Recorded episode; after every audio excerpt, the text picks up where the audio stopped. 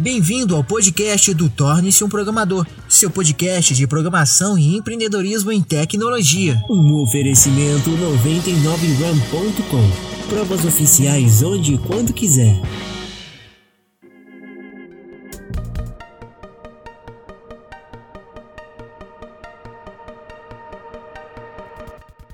Pessoal, muita gente, muita gente quer trabalhar de home office hoje em dia. Muita gente, muita gente.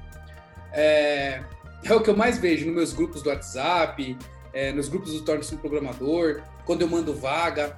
Muita gente fala assim: ah, é home office? Ah, é home office? Muita gente quer trabalhar de home office. Porém, gente, trabalhar de home office não é simplesmente é, ligar o computador e achar que você vai conseguir, porque não é assim que funciona. Você precisa ter alguns pré-requisitos que eu quero falar para você aqui, para que você possa não comer bola na hora que você for trabalhar com home office, tá? É, primeiro requisito que você precisa ter com relação a maquinário, maquinário, tá? E custo sobre o valor que você vende, tá bom? Vamos lá. Hum.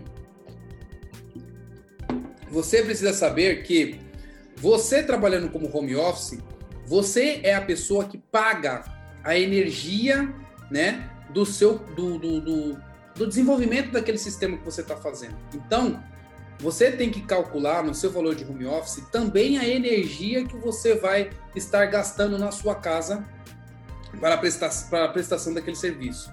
Você vai gastar com a sua alimentação, você também vai gastar é, a sua alimentação, a sua água e a sua luz, né? É pouco ali, levando em consideração, mas é uma porcentagem que você tem que acrescentar no seu valor a hora que você vai cobrar nos seus serviços como desenvolvedor, tá? Eu aconselho que você cobre ali em torno aí de uns 5% a mais do valor que você cobra para cobrir esses custos, né, que é o custo de energia, o custo de água, o custo de alimentação, para que você possa não é, tomar prejuízo trabalhando de casa nesse ponto, tá? Então esse é o primeiro ponto. Vou colocar aqui, ó, primeiro ponto. Reserve 5% do valor barra hora para a prestação de serviços. Então tá lá. É, primeiro ponto é esse, tá? Segundo ponto necessário para que você possa trabalhar da sua casa, para você para que você possa fazer o home office, tá? Você tem que ter pelo menos de uma a duas máquinas de reserva, tá? Então, segundo ponto, isso é muito importante. Segundo ponto. Por que, que eu estou falando isso para vocês, gente? Porque é o seguinte: você, como uma pessoa que está trabalhando como home office, se você tiver um único, uma única ferramenta de trabalho e essa ferramenta quebrar, você vai tomar prejuízo. Porque normalmente, quando você trabalha de home office, você trabalha pela prestação de serviço que você faz. Então, se você tiver uma máquina que quebrar, aquele período que a sua máquina estiver quebrada, você não vai receber. Você é um consultor, você começa a ter o início de uma criação de uma empresa de consultoria. E se você simplesmente tiver essa máquina quebrada, como é que você vai produzir? E aí, nesse momento, se você não consegue produzir, você não gera renda e você toma prejuízo. Então, se possível, ter ali é, pelo menos duas máquinas. Se não tem essa possibilidade, duas máquinas que eu diga, dois computadores, tá? Bem parecidos com o que você tem. Pode ser um mais fraquinho e um parrudo, que é o que você utiliza, tá bom? Mas tem que ter ali pelo menos um computador normal e um computador de backup, porque é a sua ferramenta de trabalho e é muito importante para que você possa fazer o seu home office, tá bom? Danilo, mas eu só tenho um computador. Tudo bem, mas lembre que, que esse computador que você tem, você pode correr no risco desse computador quebrar, dar algum pane e você ter que arcar com as consequências de ter que arrumar isso com, no meio do caminho, tá bom?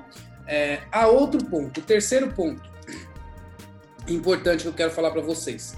Você precisa ter pelo menos dois pontos de internet, porque um é backup do outro.